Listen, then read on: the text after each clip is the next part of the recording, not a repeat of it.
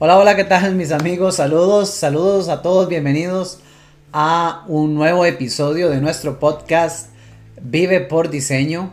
Y acá desde nuestro espacio directamente, transmitiendo directamente en Facebook. Y saludos a aquellos que nos escuchan por medio de, la grabación, por medio de Spotify o que eventualmente están viendo el video también en su grabación en YouTube. Saludos a todos, gracias por ser parte de esta comunidad de Vive por Diseño.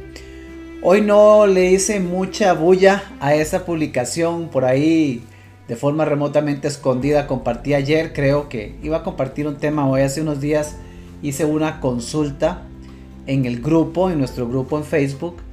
Y, y viendo algunas de las respuestas, tenía en mente, quería ver qué respuestas tenía.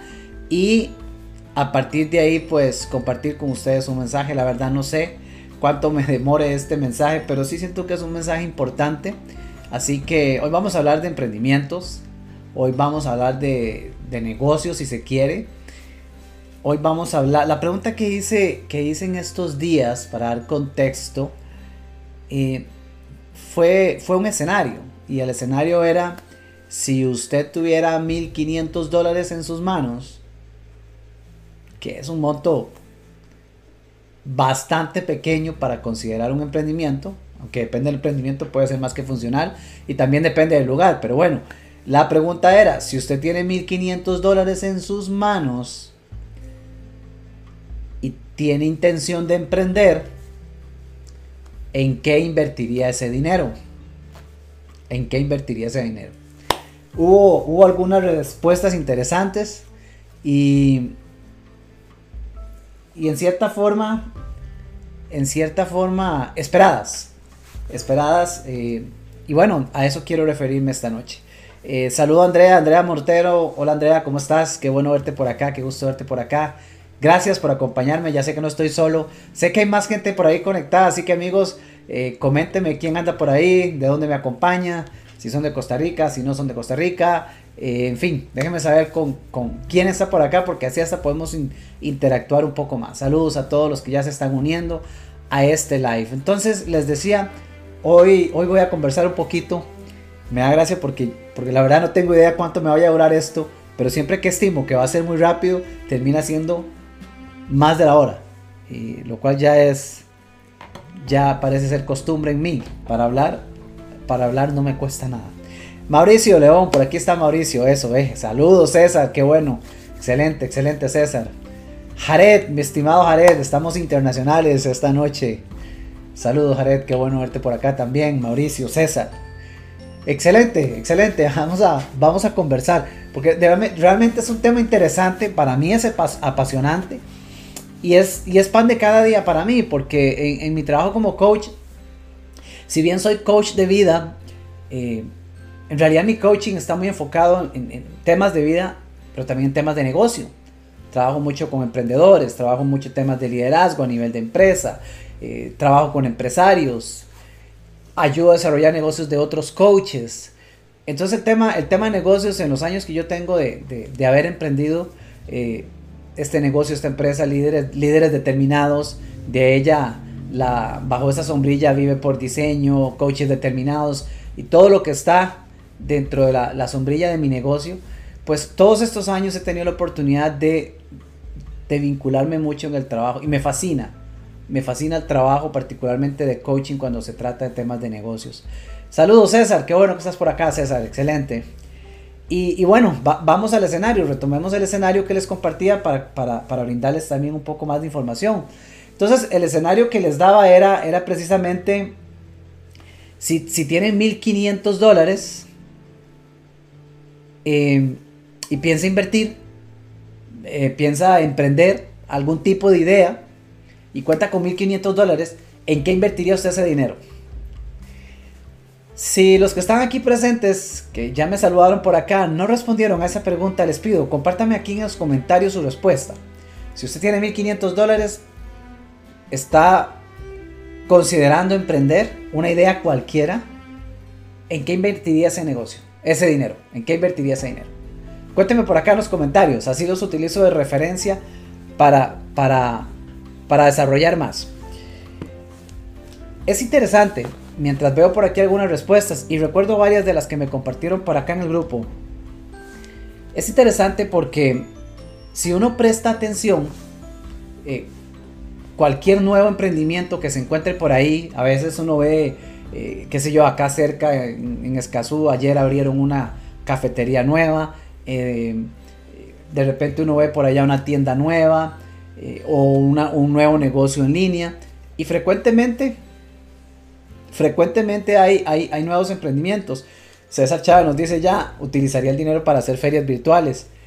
Genial César, ¿y en qué, en qué lo invertirías particularmente? Ese sería el enfoque de tu, de tu emprendimiento.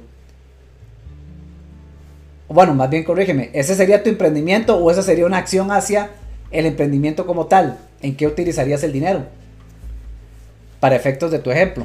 Fabuloso y gracias. Entonces, a, lo que voy es a esto si prestamos atención, eh, pensemos, no sé, un nuevo restaurante o este nuevo café que les mencionaba, lo cual cae dentro de la categoría de un nuevo negocio pyme, pequeña y mediana empresa. Este nuevo restaurante o este nuevo café nos vamos a verlo, quién sabe cuánto tiempo tienen planeándolo. Si vamos a analizar, ha habido toda una importante inversión de mobiliario, pensando en este café por ejemplo, eh, equipo, mesas, obviamente el equipo de cocina, por supuesto tuvieron que rentar un local si no es propio, em, por supuesto que hay que contratar personal, puede ser que no, puede ser que sea un negocio familiar y comience con la pareja, eh, pues tienen las habilidades del, negocio, de la cafetería, pero es evidente que hay una serie de inversión física, ¿no? Eh, una persona decide vender ropa, tal vez sea una tienda virtual, eh, pues entonces hay una inversión en la, obviamente en, la ropa, en el producto que van a vender, ¿no? Eh, cualquier negocio es muy fácil verlo, hay una importante inversión en, lo tangible del negocio. Curiosamente, Ok, dice eh, para, seguir a César, el ejemplo que me da y, utilizarlo por acá, dice, utilizaría el dinero para hacer ferias virtuales. Y agrega, es que hay que contratar diseñadores, programadores para hacer eso. También hay que pagar los sitios web, hospedajes, marketing, etc. Genial, César, gracias. vamos a usar eso como ejemplo y es uno de tantos. En las respuestas que vi a la pregunta, a la, pregunta en, la publicación en el Face, vi, vi una variedad de respuestas. Algunas personas, y los conozco, eh, sé perfectamente por qué sus respuestas iban por ahí, eh, iban hacia el lado de invertiría en, en el crecimiento personal. Algunos respondieron eso, invertiría en, en el propio desarrollo personal porque esa inversión reditúa. Sin embargo, hubo, otras respuestas. Hubo eh, una respuesta que hablaba de criptomonedas, por ejemplo. Si tuviera ese dinero, invertiría en criptomonedas, Bitcoin y otras.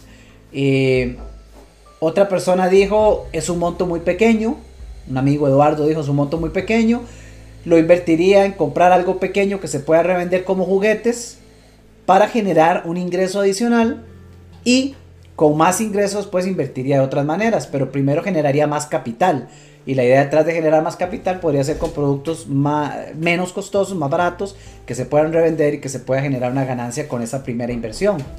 Es, es una buena mentalidad de negocio. Eh, entonces si vemos como que en las respuestas, fueron poquitas respuestas, tampoco es que esto es un censo, eh, ni mucho menos, pero en las respuestas dadas había un, balance entre invertiría en mí, en mi crecimiento personal, versus en otras, como en el caso de César que nos menciona también, invertiría en el negocio, porque tiene gastos claros o tiene partes de inversión en el mismo negocio como el contratar a los diseñadores, programadores, había que hacer, hay que hacer el marketing, hay que hacer un, un, diseño web, hay que pagar el hospedaje web. Claro, todos esos son, son costos inherentes del negocio que se quiere emprender y obviamente implican inversión como tal. Ok, creo que eso es un contexto suficiente para el tema. Cuando trabajo con, con mis clientes, y esto pasa mucho en el negocio de los coaches, pero no es exclusivo. Quizá es porque trabajo mucho con coaches, particularmente en el desarrollar su negocio, pero es exactamente igual y me ha sucedido con otros clientes y otros negocios. Es casi inevitable que surja la pregunta, la pregunta típica, ¿cómo hago para? ¿Cómo hago para generar más ingresos? ¿Cómo hago para generar más visibilidad? ¿Cómo hago para vender mis productos? ¿Cómo hago para que la gente me encuentre? ¿Cómo hago para que la gente me vea?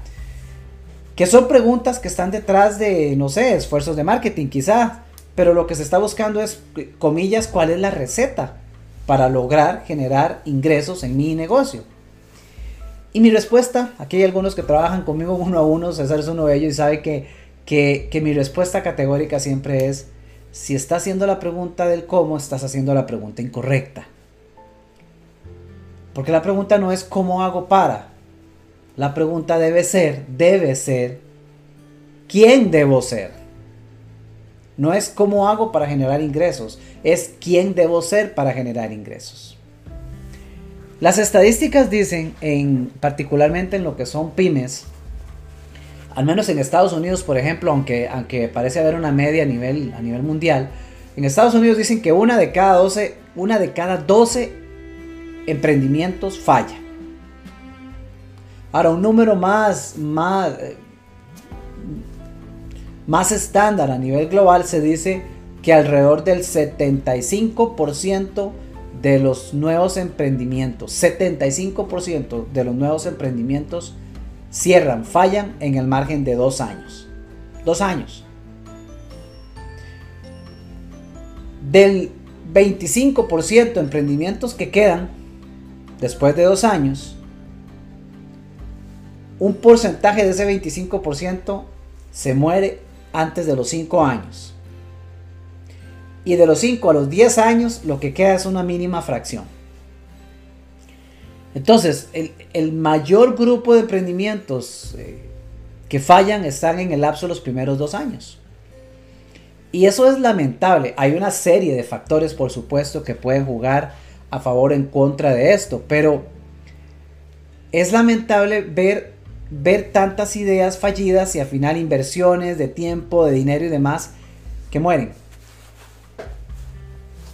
Dejando, dejando por fuera eventos circunstanciales y basado en mi experiencia, hay un elemento fundamental que yo diría que el, que el 100% de ese 75% que falla nunca contempla. Y de hecho me voy a poner como ejemplo, porque yo, hoy que hablo de esto, yo soy el primero que levanta la mano, paradójicamente, y debo de reconocer que yo caí en ese error cuando yo decidí emprender este negocio.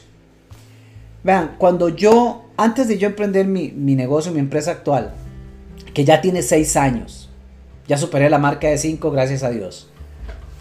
Espero llegar a la de 10.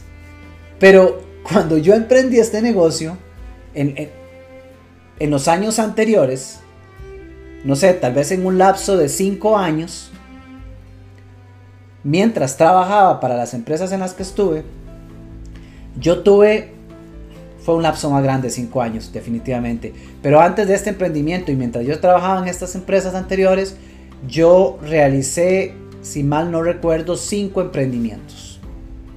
5. Eran emprendimientos paralelos, yo tenía un trabajo, tenía un ingreso y probé diferentes cosas.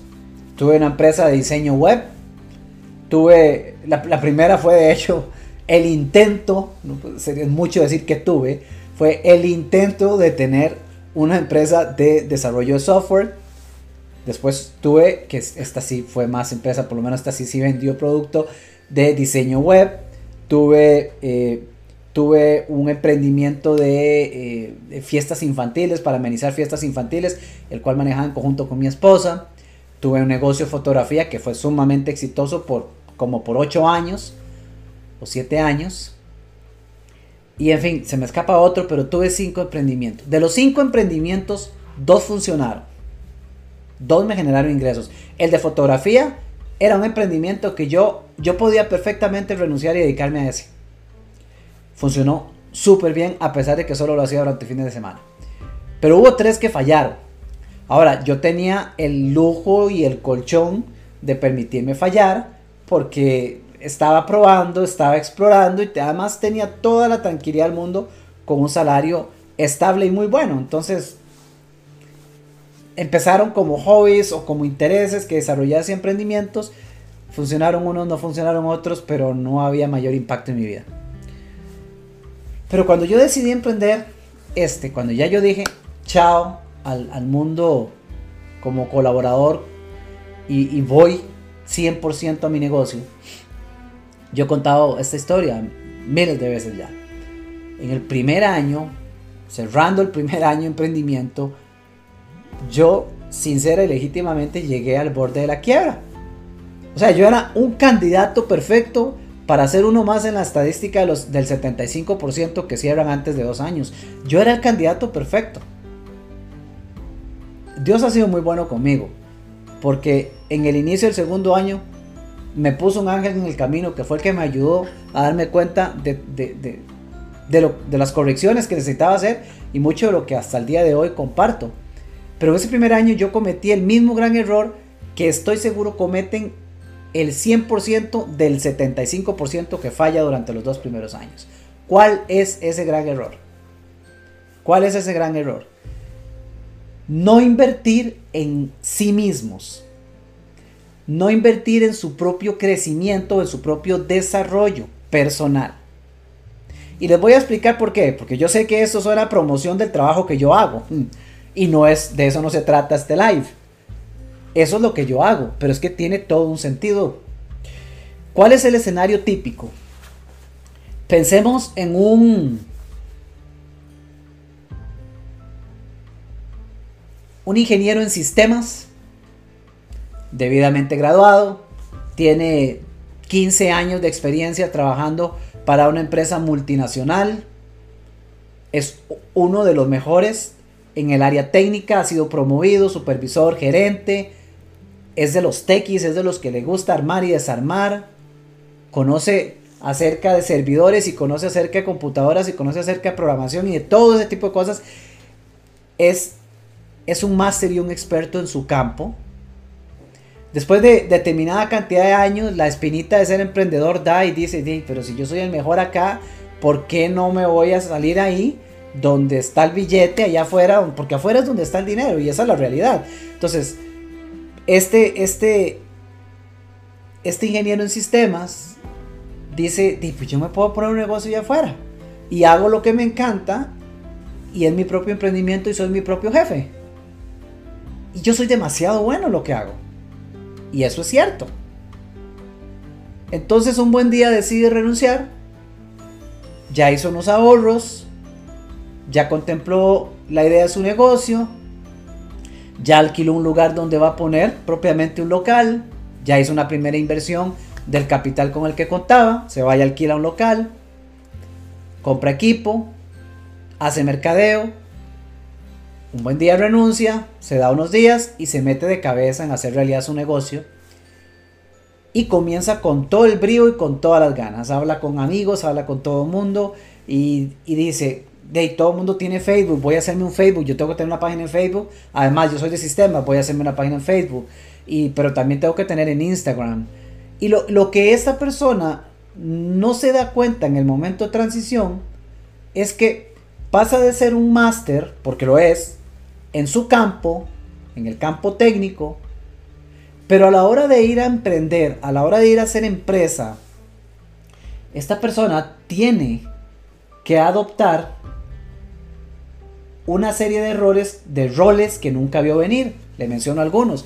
Inmediatamente pasa a ser el gerente general o director general de su empresa. Así sea empresa de una persona, pero ya es el gerente general de su empresa. Director de marketing, lo mencionaba César. Hay que, hay que hospedar los sitios web, hay que hacer mercadeo, hay que generar visibilidad. Y el sitio web, ¿quién lo diseña? Hay que hacer una campaña de mercadeo para el negocio Ok, va, sombrero número 2, director de marketing. Ah, ahora tiene que ser director de ventas. En su vida ha vendido ni un confite.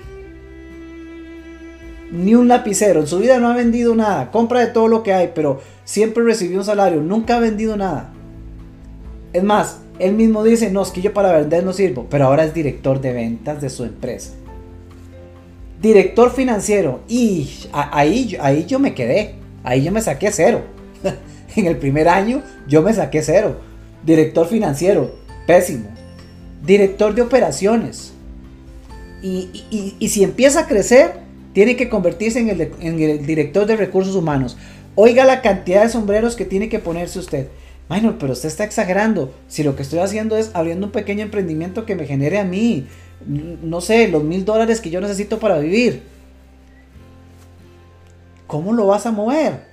Ahora, todavía hasta ahí estoy hablando de los detalles técnicos, pero que no son los propios.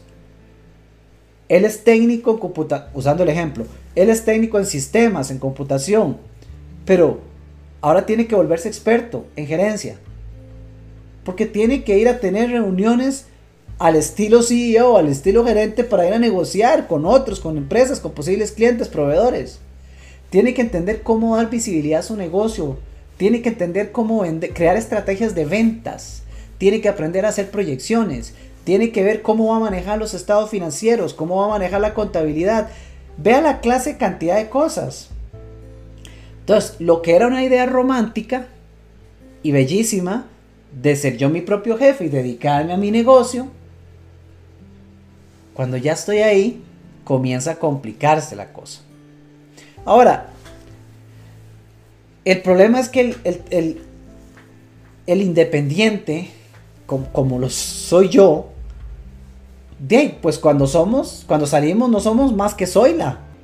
Son, soy la. Soy la que barre, soy la que cocina, soy la que hace todo. Y soy el que hace mercadeo, el que hace ventas, el que hace eh, manejo de relaciones, el que diseña, el que hace coaching, todo. Uno lo hace todo. Al principio dice, sí, está bien, yo tengo que hacerlo todo.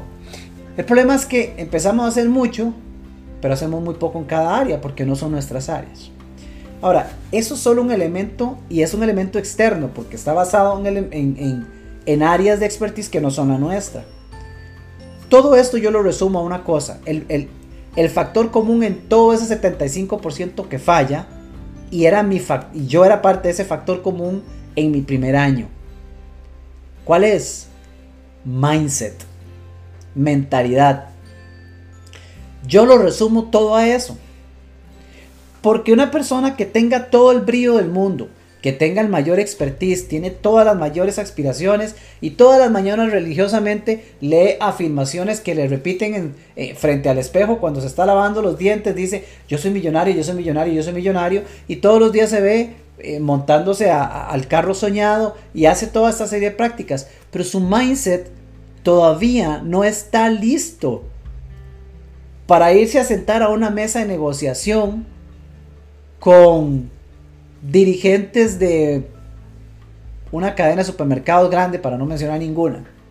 Su mindset todavía no está listo para ver su negocio, aunque es incipiente y están haciendo, y poder, poder mentalmente llevarlo a una conversación en la que vaya a hacer una propuesta de 100 mil dólares. No, se comienza con un mindset que está totalmente vinculado a la experiencia que ya traemos. Pero la experiencia que ya traemos es que cada 15 días nos llegue un cheque, porque éramos empleados. Entonces, ese proceso de transición es muy complejo. Ahí es cuando usted ve, yo, yo, lamentablemente muchas veces yo veo lugares donde lo están abriendo y, y ya de una vez la matemática en mi cabeza me dice, ni seis meses, no le doy seis meses. Y lamentablemente tengo razón. Pocas veces en ese sentido me equivoco. ¿Por qué? Porque el romanticismo del negocio dice, uy, vea, ese, esa, esa, ese, ese local lo alquilan. Voy a poner mi negocio ahí y comienzo en ese lado. Pero no hubo un estudio de mercadeo. Ni siquiera hay una proyección para saber si el negocio me va a generar lo necesario para pagar ese alquiler por los próximos seis meses. Quizá ni siquiera tengo los savings suficientes. Y cuando el estrés comienza a golpear, si no se ha ido al gimnasio mental, rápidamente sucumbimos. rápidamente caemos. Vean, y se los dice alguien que es coach, que tiene seis años de estar trabajando, de ayudar a desarrollar esto en empresarios, emprendedores y coaches, y que siendo coach cayó en ese error en el primer año. Ese fue mi error. Yo cuando hice mi transición salí con dinero en mis manos y buen capital. Tenía todo el know-how, tenía todo el expertise, tenía años de trabajar en liderazgo, tenía años de conocer el coaching, de aplicar el coaching. Era certificado en oratoria, tenía la certificación de John Maxwell, tenía todo tipo de respaldo técnico para lo que hacía. Yo sabía que en lo que, modestia aparte, yo sabía que en lo que yo hago, yo sabía a emprender mi negocio siendo muy bueno. Y lo era. Pero cometí el grave error de pensar que eso era suficiente. De pensar que con mi gran idea, el millón de dólares, y con un poco de capital invertido, rápido le iba a dar vuelta y lo iba a recuperar.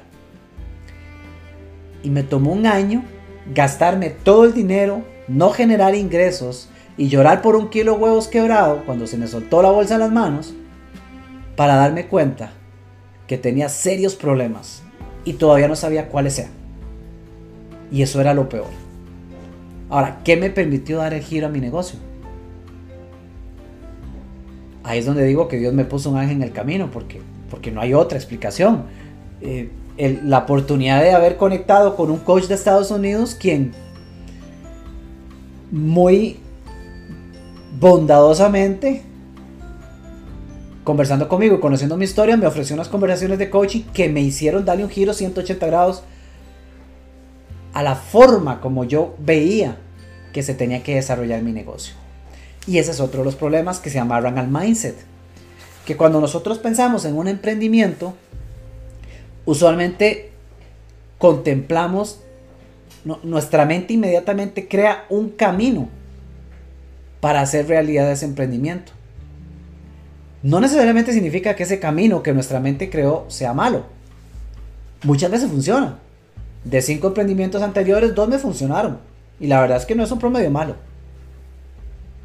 Pero en el momento que nuestra mente crea un camino para hacer realidad nuestro proyecto, asume que ya conoce los pasos para conseguir los resultados que quiere. El problema es que al asumir y aceptar ese camino, dejamos por fuera, porque sencillamente no podemos ver un millar de oportunidades que están latentes para hacer realidad el mismo negocio hasta con menos esfuerzo y hasta con menos inversión de capital. Entonces, por ejemplo, yo hacía la pregunta particular, con 1.500 dólares. El razonamiento típico, y no es, insisto, no es que esté malo, pero esta es la invitación a abrir un poco el, el mindset precisamente en este particular el razonamiento típico va a ser, de ahí tengo que rendir el dinero y lo voy a invertir en las áreas de mi negocio que, tienen mayor necesidad o impacto. En el caso de muchos coaches, por ejemplo, eh, he visto que van a emprender su negocio y hacen una importante inversión financiera en ir directamente a desarrollar un website y comprar equipo y comenzar a crear contenido. De nuevo, nada malo con eso. Pero es una inversión financiera importante basada en la línea de pensamiento que le lleva a crear que su negocio va a tener éxito. El problema es que estamos dejando por fuera un sinfín de oportunidades simplemente porque desde donde estamos operando no podemos verlas. Fue lo que a mí me pasó. Si volvemos al ejemplo, los 1.500 dólares, la lógica y la razón va a decir, inviértalo en esas áreas importantes del negocio. Invierta los 1.500 dólares en camiseta y luego póngase una de esas, hágase una página en Facebook y vuélvase loco tratando de vender las camisetas. Porque es el único capital con el que cuento. Pero eso está dejando por fuera y le voy a pintar solo un escenario. César fue uno y otros compañeros decían, invertir en el crecimiento personal, en el desarrollo. Yo traduzco eso como el mindset. Eso es lo que uno gana cuando uno invierte en procesos personales de desarrollo. ¿Por qué? Porque si yo utilizo los 1.500 dólares en trabajar con alguien que me ayude a mí a ver más de lo que veo, a contemplar más opciones de las que a mi mente están llegando, a cuestionar lo que yo estoy creyendo como un absoluto, con solo eso, yo puedo darme cuenta que aún si saqué los 1500 dólares y se los puse a una persona en sus manos para que trabajara conmigo, de ahí en una sola conversación podría salir una idea que me lleve a entender que yo para emprender la versión grande del negocio que quiero, lo puedo hacer de mil formas distintas. Puedo salir a buscar un inversionista. Y puedo hacerlo con una mentalidad totalmente distinta porque tengo a alguien que me acompañe para crear un plan diferente. Pero sobre todo para que me ayude a yo mismo creérmelo. Porque ese es uno de los grandes problemas. La mayoría sale a emprender y dice, ay Dios mío, que ojalá me venga alguien. Porque casi que ni yo termino de creer si este negocio va a pegar. Y así, ¿quién va a llegar? Entonces, tal vez no es el 100%, pero lo que quiero dejar en evidencia aquí es que usualmente, de nuevo, basado en mi experiencia, y no quiere decir que esto sea un absoluto ni una regla ni mucho menos, pero basado en mi experiencia, usualmente la inversión en uno mismo se queda de último si es que llega. Y, y lo que haya disponible en recursos se ponen 100% a lo tangible. ¿Ok? Pero usted se ha puesto a pensar por qué razón la gente que se gana la lotería son estadísticas que no está inventando Minor. ¿Por qué razón la gente que se gana la lotería, el premio mayor de la lotería?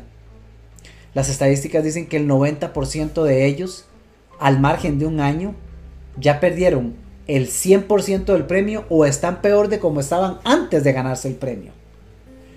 Piense en un momento.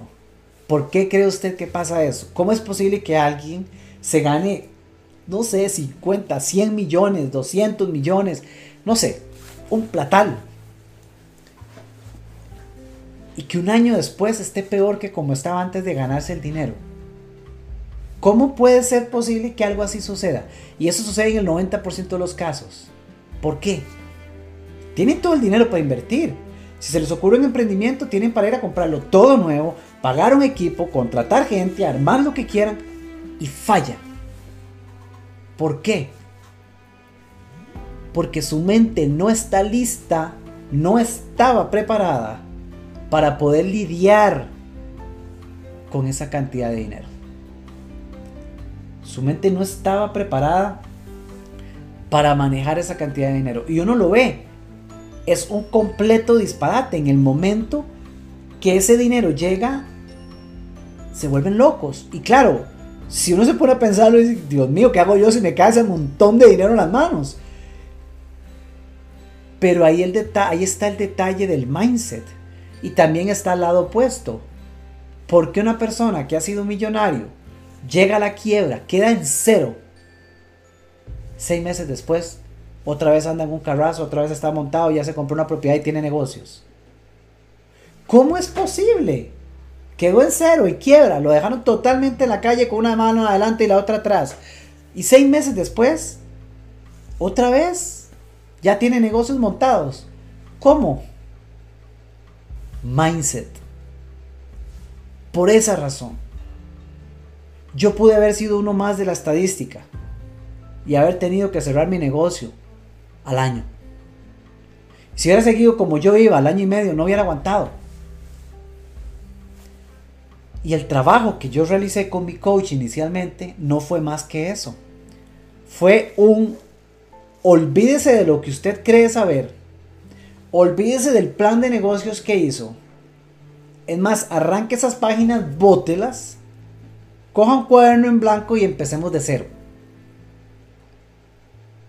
pero con mayor visión, con mayor claridad, operando desde un nivel de conciencia más elevado.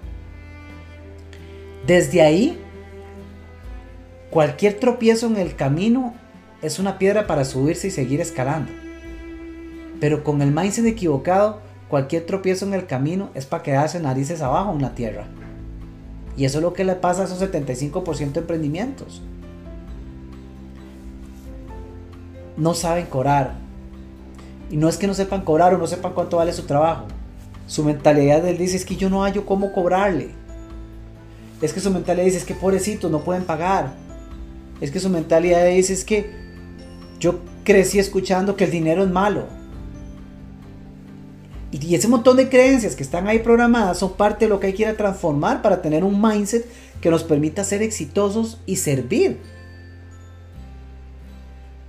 Otra cosa, ahora que digo servir, ¿cuál debería ser el principio de todo negocio existente y habido y por haber? El principio básico de absolutamente todo negocio. Servir. Debería ser, esa es la palabra, así el resumen, servir.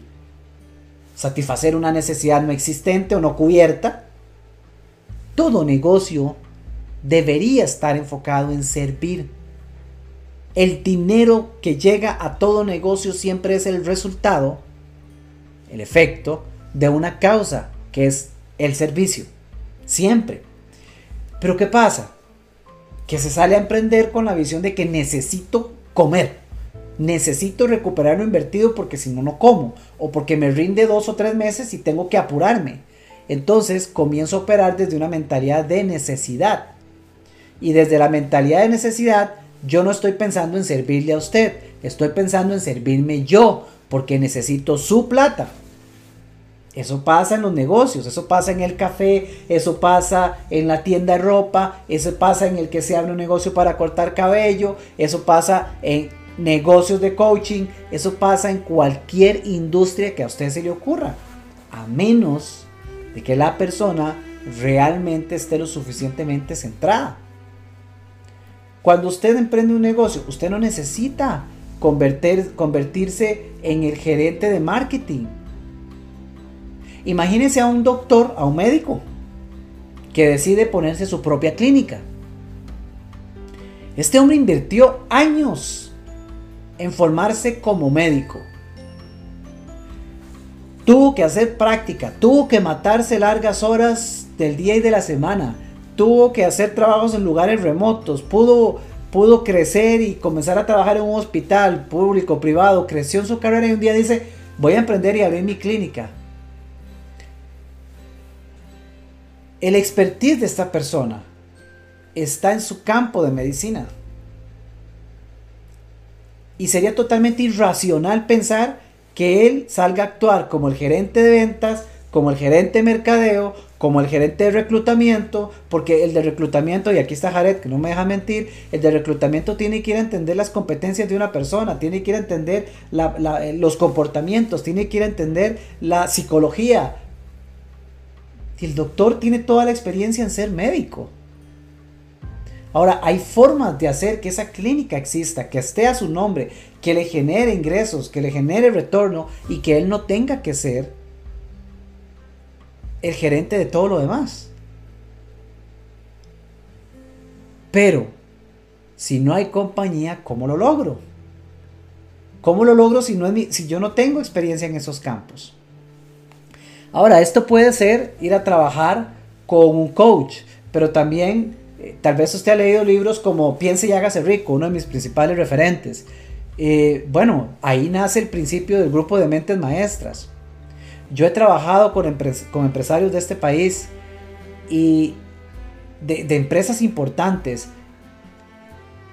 Incluso durante el 2017, algo que, dio, algo que le dio vida al proyecto Vive por Diseño, particularmente al libro Vive por Diseño, fue un proceso de entrevistas que yo hice durante el año 2017 a una serie de empresarios en, Costa Rica. Y, y, una cosa, un factor común, que no hablo mucho de ello, pero un factor común que encontré en la mayoría de estos empresarios, que estamos hablando de empresas que ya tenían más de 8 años, o sea que estamos hablando de empresas que, de hecho, muchas ya tenían mucho más de 10 años, así que ya habían superado no solo la marca de los 2 años, la de 5, la de 10, y ya estaban arriba de eso, sino que también eran empresas que generaban eh, mínimo un millón de dólares en adelante, anualmente. Y un factor común que encontré en la mayoría de estos empresarios era el hecho de que de una forma u otra formaban parte de un grupo de mentes maestras. A veces no lo llamaban con ese nombre, pero eso era lo que sucedía.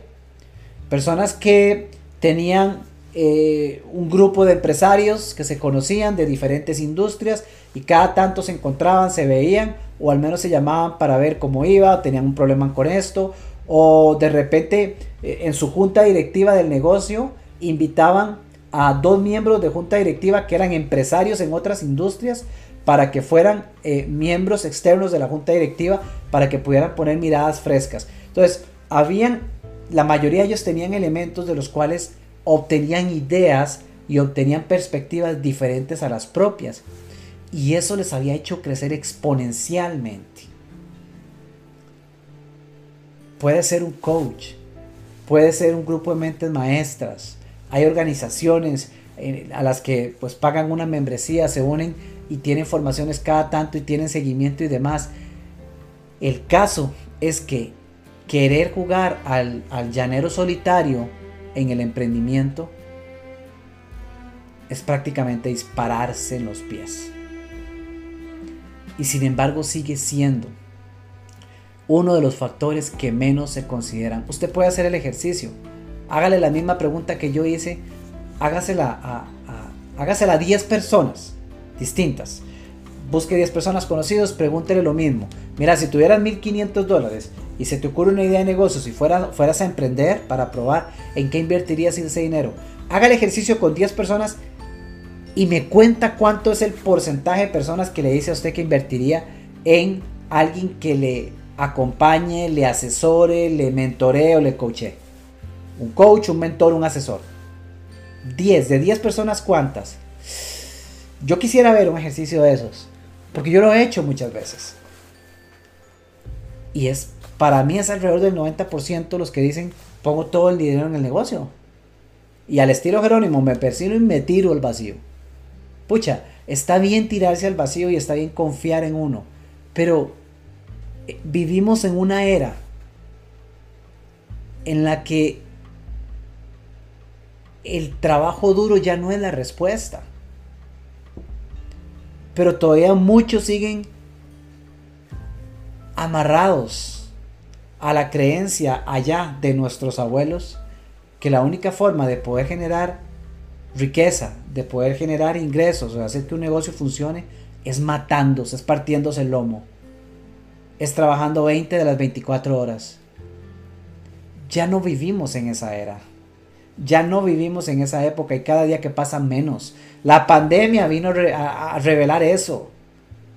Y ya no va a haber un vuelta atrás antes de la pandemia. ¿Ves? Y la pandemia vino a cambiar aún más radicalmente la realidad o más bien la irrealidad en la que muchos vivían. No, vivimos, estamos, estamos en un momento magnífico para entender que no, no son las horas de trabajo forzado las que van a generar el sueño de mi vida. Son las horas mentales las que me permiten a mí generarlo. Con esto no estoy diciendo que no hay que ir a partirse el lomo un ratito. No, claro que hay que ir a poner las horas. Tampoco la fantasía de, muchos por ahí, para no ofender a nadie, de decir que con dos clics y ya me tiro a tomarme cócteles en la playa, voy y saco el BMW de la agencia. No, no, no, no, tampoco. Hay, hay, que, hay que hacerle, hay que trabajarla, hay, hay que moverse. Por supuesto que hay que hacerlo, pero hay que hacerlo inteligentemente. Una frase en inglés dice, work smarter, not harder. Trabaja inteligentemente, no más duro. Pero para trabajar inteligentemente tenemos que utilizar nuestra mente, tenemos que aprender, aprender a pensar, tenemos que apoyarnos en las herramientas que tienen otros disponibles. Tenemos que aprender a ver más allá de donde vemos nosotros. Tenemos que aprender a confiar y no pretender tener el plan perfecto para hacer funcionar el emprendimiento. Eso ya no, eso no funciona. Hay gente que invierte hasta dinero para sentarse a crear el plan, el plan perfecto para entonces lanzarse a emprender. A ver, gente, mientras una persona está haciendo eso, otros cinco ya se lanzaron y le ganaron el negocio. Pero porque hay una amplitud de mentalidad. Y yo no estoy aquí hablando del Google, de nada más sentarse ahí a, a, cruzar los pies, a hacer tres meditaciones y esperar que el universo me mande todo. No, no, no, no, no. Yo soy muy espiritual. Mis, mis clientes saben que el trabajo conmigo es muy espiritual. Aunque yo no lo promociono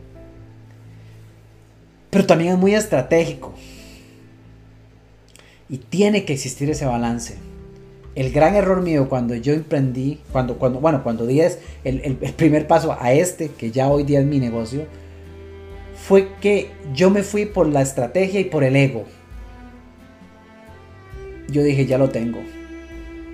Yo tengo la idea, ya conozco las necesidades, yo tengo la experiencia, ni siquiera necesito invertir gran cantidad de dinero. Ya lo tengo, yo ya sé cuál es el negocio, ya yo sé cuál es el mercado, yo ya sé dónde llegarle, yo ya sé cómo llegarle, yo ya sé cuál es el producto, ya lo tengo creado, tengo años probándolo dentro de una empresa, estoy listo. Yo dije, está en mí y no ocupo ayuda, no necesito ayuda de nada. Y así salí, con la estrategia y con el ego, los dos de la mano, felices y contentos. Un año después llorábamos juntos. Tuve que aprender, siendo yo coach, eso es lo más paradójico del mundo. Por eso no, me, no, dejo de enfatizar en esto, es que siendo yo coach caí en ese error. Pero cuando un cliente, una persona, y tengo muchos clientes que son, que están trabajando en la empresa y que, quieren emprender en diversos campos. Cuando un cliente da el paso y dice, minor, Sí, y voy a invertir, yo quiero, invierten. Están haciendo su primera inversión en sí mismos. Y cuando vienen a trabajar conmigo comenzamos a trabajar, yo escucho las ideas, yo escucho la lógica que tienen, yo escucho, yo escucho la visión que tienen para su negocio, pero en cuestión de dos sesiones, ya ha salido a la mesa una serie de planos necesarios para ese emprendimiento, que son realmente mentales, que esa persona nunca había visto. Y es cuando pueden decir, que dicha que no estoy solo. Esa, esa es una de las razones por la cual acompañarse.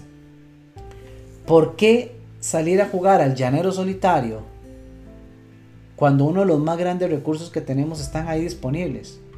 Hoy información hay por doquier. Usted puede conseguir libros, audios, usted puede escuchar este video 20 mil veces después si quiere y tomar notas y repasarles hay cualquier cantidad de información.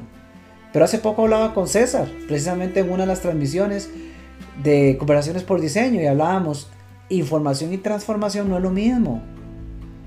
Y ese es otro detalle, muchos creen que por la abundancia de información que ya poseen, como pensé yo también, ya tienen todo lo necesario para hacer que un emprendimiento logre trascender esos dos primeros años. Es un reto, Gente, no es fácil. Puña, no es nada sencillo. Aquí está Alex Barquero. Saludos, Alex, que dice interesante tema. Alex es emprendedor de hace años, yo lo conozco. No es sencillo. Hay momentos buenos y hay momentos que cae. Hay proyecciones para el 2020 y se viene una pandemia. Hay un sinfín de cosas que uno nunca puede prever. Y cuando uno se tira emprendedor, pues, es como la idea romántica al principio de que es rico, voy a ser mi propio jefe. Pero la realidad es que no es tan fácil. No es fácil. Y lo peor es que no sea fácil, que a mí se me agoten las ideas que tengo o tenía para hacer realidad mi negocio, llegar al punto del dolor y la frustración porque ya no encuentro para dónde, y tras de eso estar solo y no tener nada más que hablar contra el espejo. A ver si le responde algo distinto, pero ya tiene dos años de estar repitiendo lo mismo hay que, hay que expandir la mente. Hay, que animarse a fallar. ¿Cuántos emprendedores salen, salen con toda la expectativa de ganar? Pero ¿cuántos salen con la firmeza de decir voy a ir a fallar rápido? ¿Cuántos? Muy pocos, para no decir que ninguno. Porque nadie, nadie quiere fallar. Nadie quiere salir a equivocarse.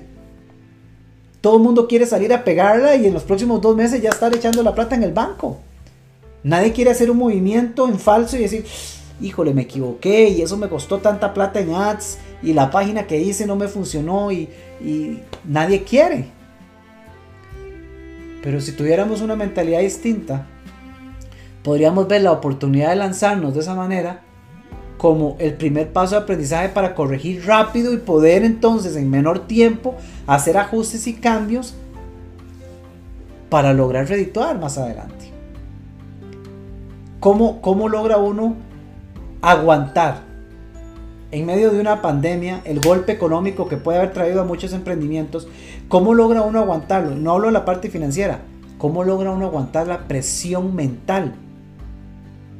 Gente, porque yo lloré y lloré con ganas de dolor y frustración. Yo sé cuando alguien me viene a decir, ya no sé qué hacer, que yo lo viví. Y doy gracias a Dios que lo viví porque puedo, puedo ponerme en los zapatos de otros y entender lo que está pasando en la cabeza. Dios mío, es, es, es durísimo. ¿Cómo logra uno superar eso? Mientras más cerrado esté mentalmente, menos lo logra. Porque nos encerramos, perdemos la conciencia, no logramos evaluar, perdemos la, la, la, la evaluación en la parte consciente. Actuamos en automático, cada vez nos cerramos más y cada vez vemos menos. Pero un entorno donde cuando yo estoy ahí, cada vez veo menos y en el mismo entorno otros están teniendo éxito. Y eso es prueba irrefutable de que en todo momento se puede lograr el éxito, pero unos están operando con la mentalidad correcta y otros no. Y esto no es un tema de culpa de nadie. Si yo estoy operando con la mentalidad correcta es sencillamente causa y efecto. Estoy operando con el resultado de una causa. ¿Cuál? Bueno, pues toda una 40, 42, 50, 57 años de experiencias almacenadas de programaciones de mi familia, de mi entorno, de la maestra, del profesor, del universitario, que me grabaron una serie de creencias limitantes que generaron lo que llamamos mi mindset, mi mentalidad, que me hicieron creer que tengo una personalidad que es fija y que hoy no es más que el resultado que me dice, y por eso no tengo éxito. Pero eso es algo que se puede modificar. Mientras yo estoy sufriendo o alguien está sufriendo por eso, hay cinco personas que están haciendo millones con el mismo tipo de negocio. Es el caso de los coaches, que sé que muchos me siguen y me ven. En el mismo país, en el mismo entorno, con la misma pandemia, bajo las mismas circunstancias, gracias a Dios yo estoy teniendo muy buenos resultados. Pero ¿cuál es la diferencia si estamos en el mismo entorno, en el mismo país y con las mismas circunstancias? ¿Por qué otros no? O porque la mentalidad no es la misma, o porque no se le está poniendo las horas. O una combinación de las dos. Pero si una persona puede, pueden las demás. Lo que pasa es que ese es el factor, es la mentalidad. Es la mentalidad. Eso fue lo que diferenció a Henry Ford cuando, cuando, cuando inventó el, el primer auto. ¿Qué, lo destacó a Henry Ford? La mentalidad. Vivía en un entorno rodeado de caballos, y me refiero a caballos de verdad. y como dice por ahí, fue una respuesta que Ford hizo en algún momento. Si, si yo le hubiera preguntado a todo el mundo qué querían, todo el mundo me hubiera respondido que querían caballos más rápidos. Pero él tenía una mentalidad distinta. Él sabía que se podía ser disruptivo. Él no sabía cómo, pero él sabía que se podía generar algo, crear algo que fuera diferente. No era popular. Pero esa mentalidad diferente le llevó a tener resultados distintos. Otro dato interesante, posiblemente nos lleve a no ser populares, pero eso es totalmente irrelevante. Justo estos días estoy viendo la última temporada de, la serie de Netflix The Crown, La Corona. Y están los capítulos en los que eh, Margaret Thatcher llegó a ser la, la primer ministro de Gran Bretaña. Y esta mujer no la quería nadie. no la quería nadie. El mismo partido que la puso ahí terminó despidiendo a las cabezas, a las cabezas antiguas no, ella misma no los toleraba y ellos querían que ella se amarrara a los conceptos tradicionales con los que venían operando. Pero ella llegó a ese puesto y tenía una mentalidad radicalmente opuesta, incluso opuesta a la de la reina. Y le ganó la impopularidad por años. Llevaba tres años y seguían odiándolo. Los números del país eran terribles. El desempleo estaba por las nubes.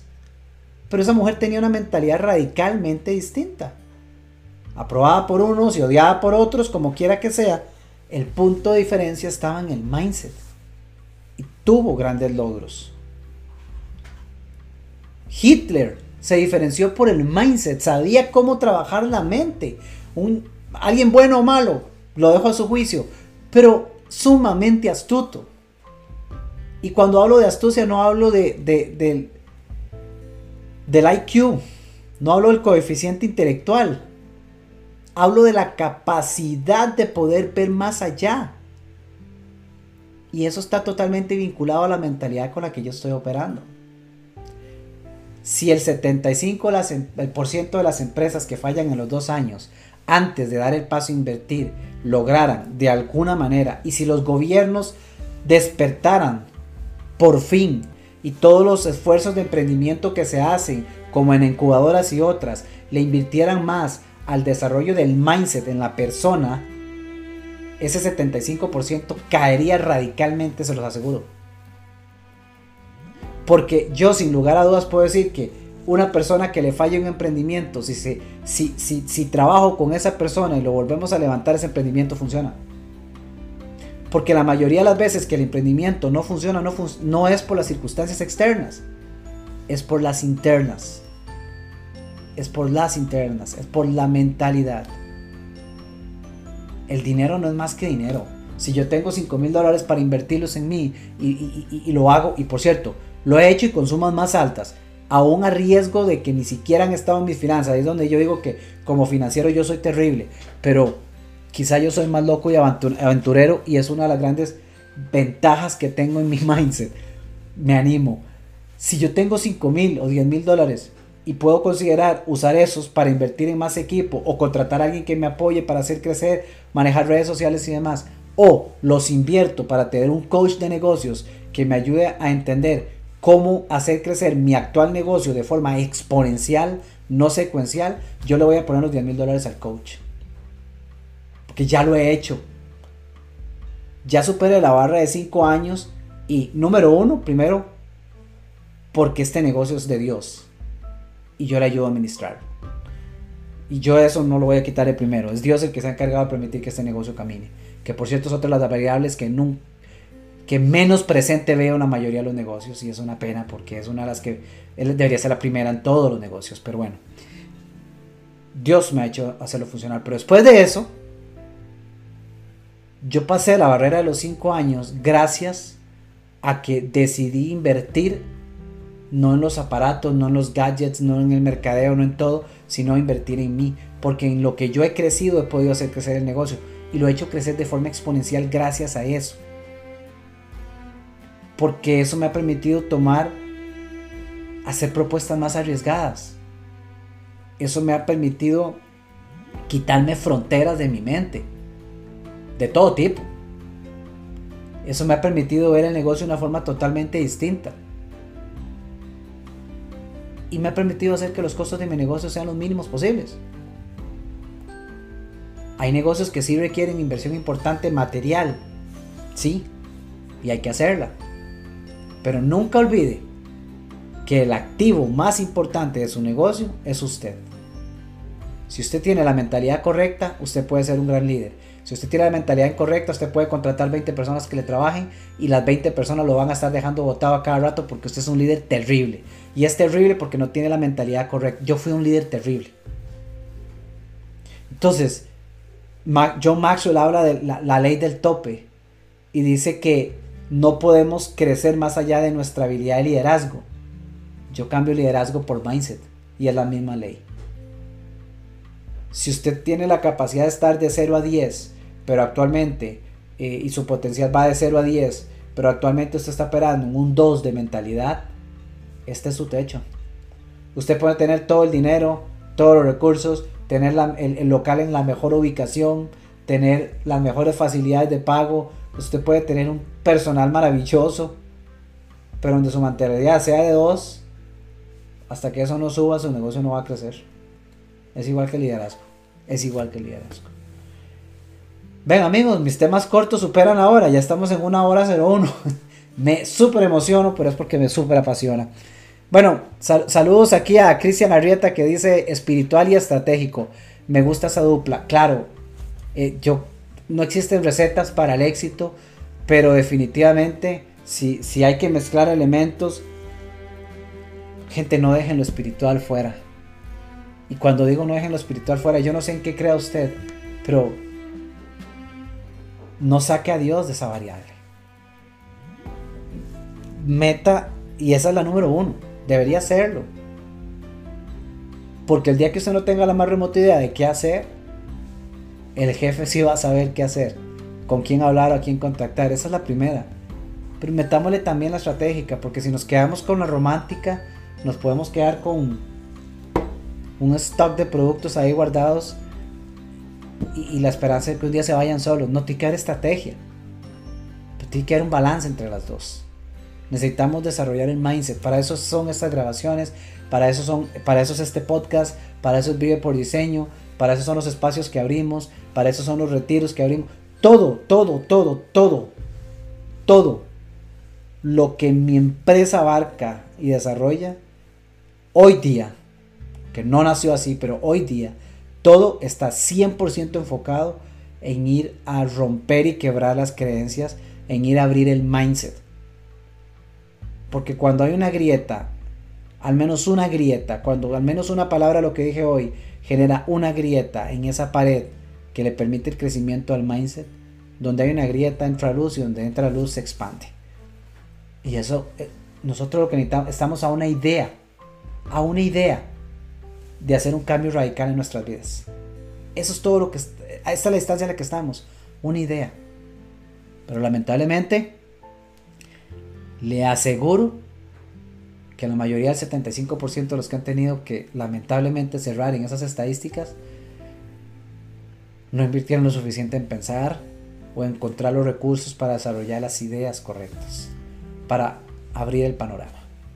Así que, espiritual y estratégico, sí, saludos, Cristian. Roy dice, saludos, Roy. Roy Savera dice, no es fácil los primeros dos años. Roy, y, todos, no es fácil los primeros dos. Tampoco es fácil los primeros cinco. Ya yo voy en la línea entre los 5 y 10. Y más fácil no se logra, no se hace. Pero cada vez se vuelve más simple. Porque al principio nosotros lo complicamos sin darnos cuenta. Pero simple y fácil no es lo mismo. Y conforme crezcamos, va a seguir siendo complejo.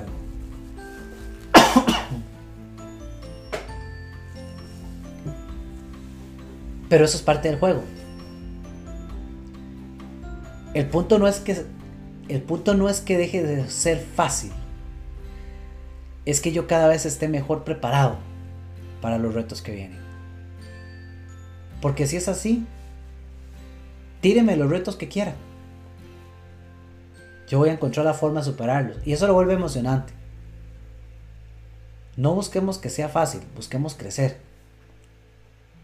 Y si tenemos la certeza de que nunca va a ser fácil, hagámoslo con la pasión que hacemos, pero con la certeza de que podemos crecer más para solventar cualquier obstáculo que en el camino. Esa debería ser la premisa. Eso nos ayuda a ir más allá, a ser más valientes y más audaces, a crear opciones diferentes, a innovar, a ser disruptivos y por qué no, la palabra que se puso de moda en el 2020, a reinventarnos.